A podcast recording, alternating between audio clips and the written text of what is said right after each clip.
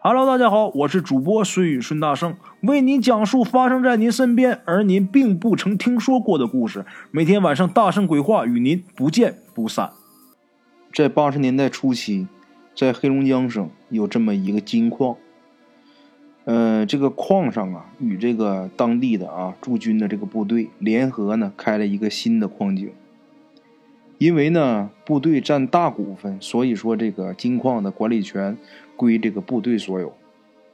当时部队汽车连里啊，有个姓林的老兵，年龄大概在二十三到二十四岁的样子左右啊。他并不老，因为当兵年头多了，所以呢，连里的人呢都管他叫老林。老林呢，在附近村子有个对象啊，这女的家里啊开了一个小卖店，父母呢都是老实人啊。家里呢也就这么一个孩子，姑娘长得还行，皮肤很白。那时候的农村姑娘啊，她不知道说怎么打扮，怎么抹化妆品啊，怎么样的啊，就是完全是原生态啊，自然美。虽然呢，老她跟老林呐，就不算是真正的处对象啊，只是比较熟而已。因为呢，连队的营房啊，挨着这个村子啊，比较比较近啊，不是很远。而这个姑娘家呢，又是开小卖店的。她家这小卖店呢，就在这个道边上。这个老林呢，每次出车啊，都要路过的时候，都要到他家去买包烟。一来二去的呢，就认识了。这姑娘啊，当时对老林呢也产生了点好感，但是并没有发展到就是恋爱的关系啊。他俩是属于这种暧昧关系啊，并不是恋爱关系。老林这个人呢，比较色。可能啊，也跟这个兵营里边长期就是没有女性朋友有关吧啊。自古以来，这兵营里边都这样，俗称都憋得慌是吧？都是憋的。尤其是啊，跟这姑娘熟了以后，见了面啊，就跟她开一些不荤不素的玩笑。这姑娘呢，也也有点彪啊，她也不生气。时间一长呢，这个老林的胆子就越来越大了，他就起了色心了。有这么一天呢，这老林呢又到这个小卖店跟姑娘闲聊。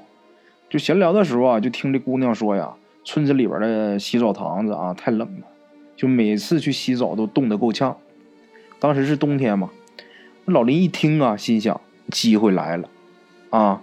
当时呢，就跟这姑娘说，我们连里有个浴室，那啥都有，你想啥时候洗，我领你去啊，那里边还暖和。当时这姑娘也没有多想，就这样啊，到了晚上，就跟着老林呐，就去了连队了，去了部队了。因为当时呢，这个部队属于是三产，就虽然也是部队啊，但是管理上并不严格。他们平时呢也不出操啊，也不列队的，所以这老林开着车啊，带个人进去啊，并没有人发现。因为是夜里啊，这老林算准了，就是这个时候浴室里边是没有人的，他就直接把姑娘带进去了。他跟姑娘说好了啊，他在外外面给姑娘望风。结果呢，这个姑娘啊，刚进去没多大一会儿。老林就进去了，啊，后边的事咱就不用说那么详细了。进去之后啊，完事以后，这老林告诉这个姑娘：“你如果敢把这事说出去，我他妈就弄死你。”当时这姑娘也是真害怕了啊，就答应他了，不往不往外说，不往出说。就这么的，老林才让她回家。接下来这几天，老林总是过得提心吊胆的，因为这人呢做了坏事之后都心虚啊。他就总害怕，万一这事要是暴露了，他不仅这个兵当不成了，肯定还得判刑。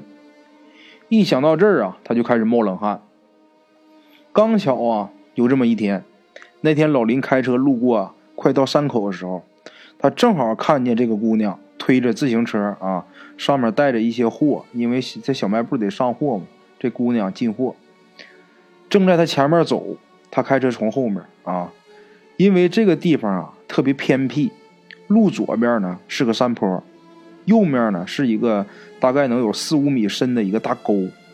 老林这一看呢，机会来了，心想：妈的妈，我的姥姥，干脆我他妈压死他得了，我一一不做二不休。部队里边这个车呀，他要是压死人了啊，最多也就是协商一下，最后赔点钱。他一想到这儿啊，这脚啊一狠踩这个油门啊，这车直接就奔着姑娘去了。姑娘还没反应过来呢，就连人呐在车全给干沟里去了，当场就死了。因为这沟下面全是乱石。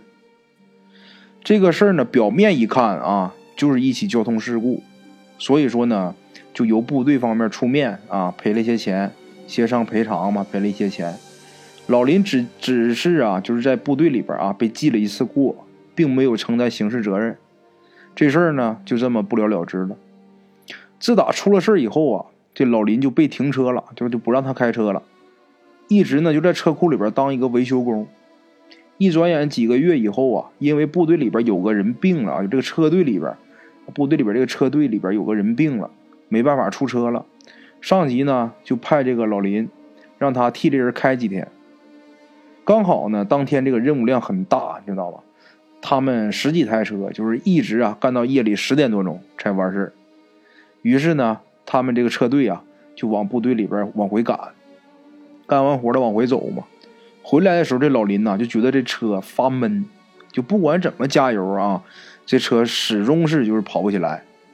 渐渐的呀，他就被这个车就被落在了最后面。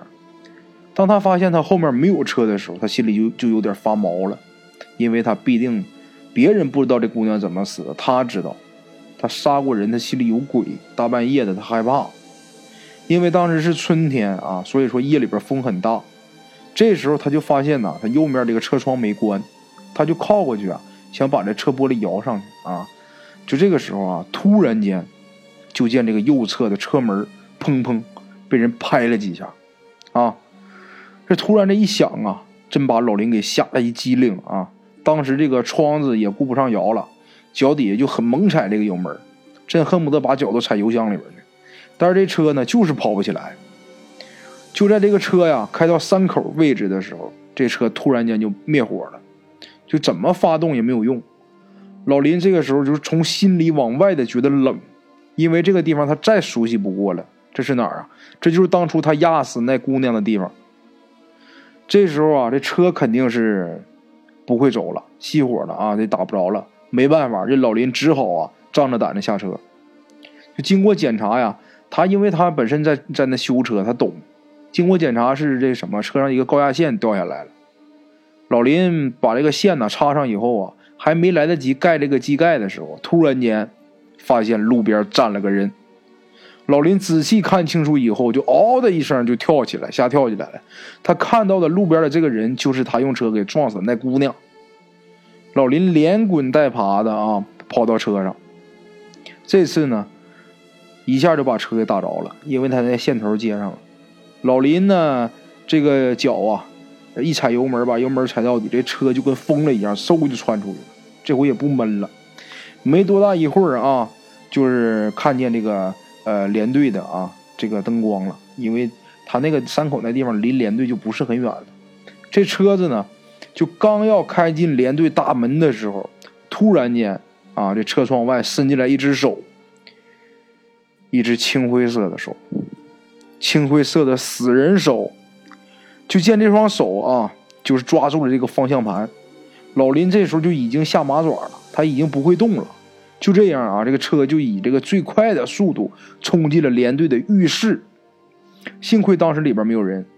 不过老林呢，当时倒是没事啊，他人倒是没事但是还没等大伙反应过来的时候，这老林又像抽风了似的，从车里边爬出来以后啊，就直接就跑到院子里边了，然后一把鼻涕一把眼泪就开始哭上了，边哭边说他把人给强奸了，他杀人的事儿啊，他全说出来了。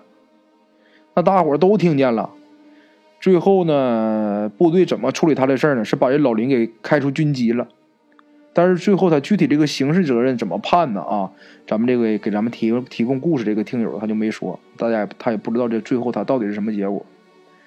后来啊，他们连队人都说啊，当时院子里边这说话的根本就不是老林，因为那个声音呐，听上去分明就是一个女的，啊。在这之后呢，他们这个连队的人啊，开车汽车连的人，都说晚上就是开车路过山口的时候，能看见一个女的在那站着，但是没人见过她的脸。OK，咱们第一个故事的时间有点短啊，接下来给大家讲第二个故事。咱们第二个故事呢，是咱们一群的一位老朋友啊，该叫饭给大家提供的一个，呃，他们他们那个地方的故事。他也是黑龙江人啊，具体哪个城市呢？他也不方便说，在这里也没提啊。在离他们城市啊市区大概有十几公里的路边上，有那么一个方圆呢几里地的一个人工湖。说是人工湖啊，其实并不是人刻意的去修的这么一个湖泊，是因为当初啊，就是挖这个坑的时候啊，他是想在那儿，也不是要干什么东西，挖那么一个坑，后来发现渗水，啊，有一个渗水事故，然后最后呢，这个那个那块地用不了了，就成了一个人工湖了。因为当时挖坑的时候，把下边这个河道啊给打通了，啊。这坑当时挖的挺深，那个地方一开始要打一口井也不怎么着啊。这个，但是具体这个湖是怎么形成的，他现在也说不清楚了。但是那个所谓的人工湖，它不是刻意的去修的这个湖泊，就这样啊，形成了这个湖。不过呢，他们那的人都管这个湖啊，都管它叫大泡子啊。他们这里的人呢，对这个泡子都是敬而远之。记得那时候家里人都告诉小孩啊，都不准到泡泡子那儿去玩去，因为这个泡子啊。很馋，什么意思呢？为什么说它很馋呢？就是说这个泡子，据老人说呀，老人经常讲说这泡子通海眼，深不见底，而且啊水底有漩涡，人掉下去之后啊，很可能尸骨无存，连尸首捞都捞不上来啊。有人说当年呢，就是这个地下水透水事故，当时确实死了不少人，因为当时他是在弄一个工程，当时有不少人死了。而这些冤魂呢，无时无刻的都在寻找着替身，以达到自己能投胎的目的啊。不过说来也怪呀，那泡子就是说每年都要淹死人，要是淹死游泳的也就罢了，因为都知道那个泡子邪性，所以说没有人去那儿游泳。但是偏偏有很多人淹死，有的人是在路边走着走着就不知道怎么掉水里边就淹死了。啊，咱们这边网友他同学同学的姐姐就是在下班的时候啊，路过这里边就被淹死了啊。所以，每当人们一提到这个大泡子的时候，就都皱眉头，就说那里边挺邪的啊。这个泡子呢，不光有传说中的水鬼，还有一样东西啊，使它更加神秘。那是什么？就是鳖，也就是俗称的王八啊。这个水生动物。说到王八，我之前在咱们其他那个音频里边，我也讲过那个打团鱼的那个，不知道大家有没有听过啊？可能人们都知道啊，这王八一般都在江里边、湖里边有有这种东西，但是这种泡子里边的王八啊就不同以往，因为这个王八它出奇的大，而且啊不止一个，大大小小的可以称得上是一个家族了。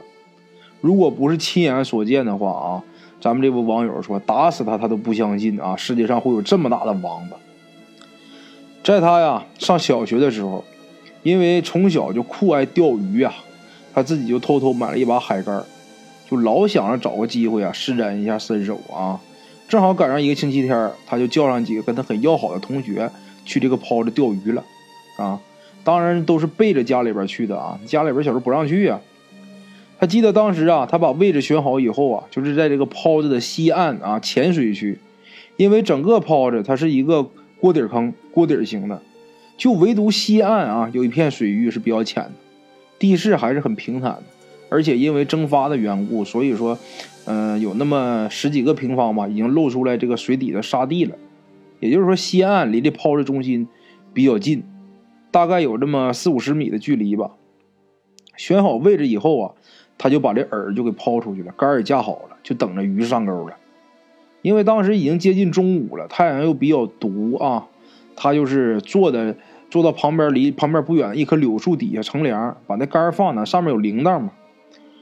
他在那乘凉，无意中往这泡子中间看的时候，他突然发现水里怎么有一个大锅盖，还一飘一飘的。他当时啊没看清，他还以为是太阳光晃的眼花呢。他就站起来了，往水边走了几步。这时候他同学呀，他们也都发现这玩意儿了，就都喊他，让他看水里边是啥东西。等他仔细一看呢，说实话，当时真吓了一跳。那哪是什么锅盖呀？那分明就是一个超级大号的一个大鳖，啊，一个王八，而且不止一个。这东西背上啊驮着几个小的。当时他看着水里这玩意儿啊，他就既害怕他又兴奋。怕的是他万一爬上来把他吃了咋办？他小孩他他第一次见这么大乌龟，那你别说是小孩，咱们咱们看也害怕，那真没准能把人给咬死。兴奋是什么呢？他是兴奋，居然能见能看到这么大的王八。上学时候啊，老师可没教过说看到这种巨大的王八该怎么办。所以说他当时啊，咱这网友就有点麻爪了。这时候啊，他说呀，还好他那几个同学呀够哥们义气，三下两下就都跑没影了。他一回头找半天，在看他的几个同学在很远的地方啊，发现了他的几个同学的猥琐的身影，让咱们这边网友啊觉得还是比较安慰的是什么呢？他这帮损友到了安全地区以后啊，还没忘记他啊，就一个一个还都抻脖子搁那喊呢。我去，妈鱼竿不要了，鞋跑丢了，他也也不顾不上捡了。这时候他就心想：他妈命最重要，万一王八上来一口把我咬死怎么办？跟这个同学汇合了以后啊，他是虽然自己已经安全了，但是他很依依不舍的是什么呢？他存了一夏天零花钱才买的才买的那个海竿他说当时整整花了三十八块钱，那年头对他来说那就不是一个小数目了。这时候路边啊就已经站满了人群了，因为抛子里边啊，这个抛着紧挨着马路，所以说很快啊就有人发现，有人发现的话，这一喊，大伙儿这周围的人也就都过来了。就都都来看这个水里的大爷，就这个大王八，就这么的，大伙都议论纷纷的时候啊，突然听见了很响一声枪响，然后啊，就见这人群就紧跟着啊，这一这人群就一阵骚动，因为他当时离得远啊，咱们这位网友他们离得远，就有很多人就喊快看快看，这时候啊，就看水里边有两个小王八啊，就翻白了，就听着这个声音呐，那他就往那边看，可不是吗？就看这个水里边。这里个大王八已经没有了身影了，就两个小王八就已经，这个鱼肚子啊，就这个这白肚子就已经翻上来了啊，在水里面啊，就是看样子就是这已经是死了。后来才知道，当时他们是在西岸嘛，就当天呢，有人在北岸啊就开了一枪。至于开枪的人是谁呢，他也不知道。但是人们都说用的是用猎枪打的，因为那个年头枪支管制啊还不是那么严格。枪响以后啊。这些人就是在岸边啊，都不愿意走啊，看热闹的，都希望啊能再看见这个大王八，他再浮出来。但是这大王八就是自打下去以后，潜下去以后就再没上来了。直到后来啊，也没有人再能见过。就这么渐渐的啊，人们就散了。这时候他也回过来神了，他就准备去上那边去拿他这个鱼竿。到那一看，那鞋在那呢，鱼竿没了，不知道让哪个缺德玩意儿趁乱给偷走了啊。咱那些网友心想：他妈也真是点儿背。再说啊，自打这个呃枪打王八事件之后，他们那里就紧接着啊这几天就开始下大雨，瓢泼大雨，整整下了十天十夜。就在第十天夜里的时候啊，这大雨啊就最终啊终于导致他们南边的一个小型水库，就他们那个那个市里边南边一个小型水库溃坝。就引发了一场他们从小到大，我咱这网友今年大概也得有四十多岁啊，就是从小到大他没见过那么大的洪水。那年啊，这个由于这个水库溃坝，引发了一场罕见的洪水。呃，据咱们这位网友回忆啊，那场洪水一共淹死了七个人，冲垮了不知道多少房屋了，淹死的家畜啊那就不计其数了啊。后来呀，人们就都说这是打王八遭的报应。咱们用现代话来说呢，这个故事就是什么呢？一场王八引发的血案，哈。好了啊，各位老铁们，今天这两个故事呢，就都给大家讲完了。今天先讲这些吧。现在已经很很晚了，因为今天晚上我一直在忙着给各位网友啊，就是写八字这个事儿，就是往咱们这个楞楞严咒里边装的这个事儿啊。嗯，等以后这段时间忙完吧，以后每天晚上我尽量争取给大家更两集吧，因为。好多好朋友反映都是不够听，一集时间太短啊，一集不过瘾。那我就尽量抽时间给大家多更吧。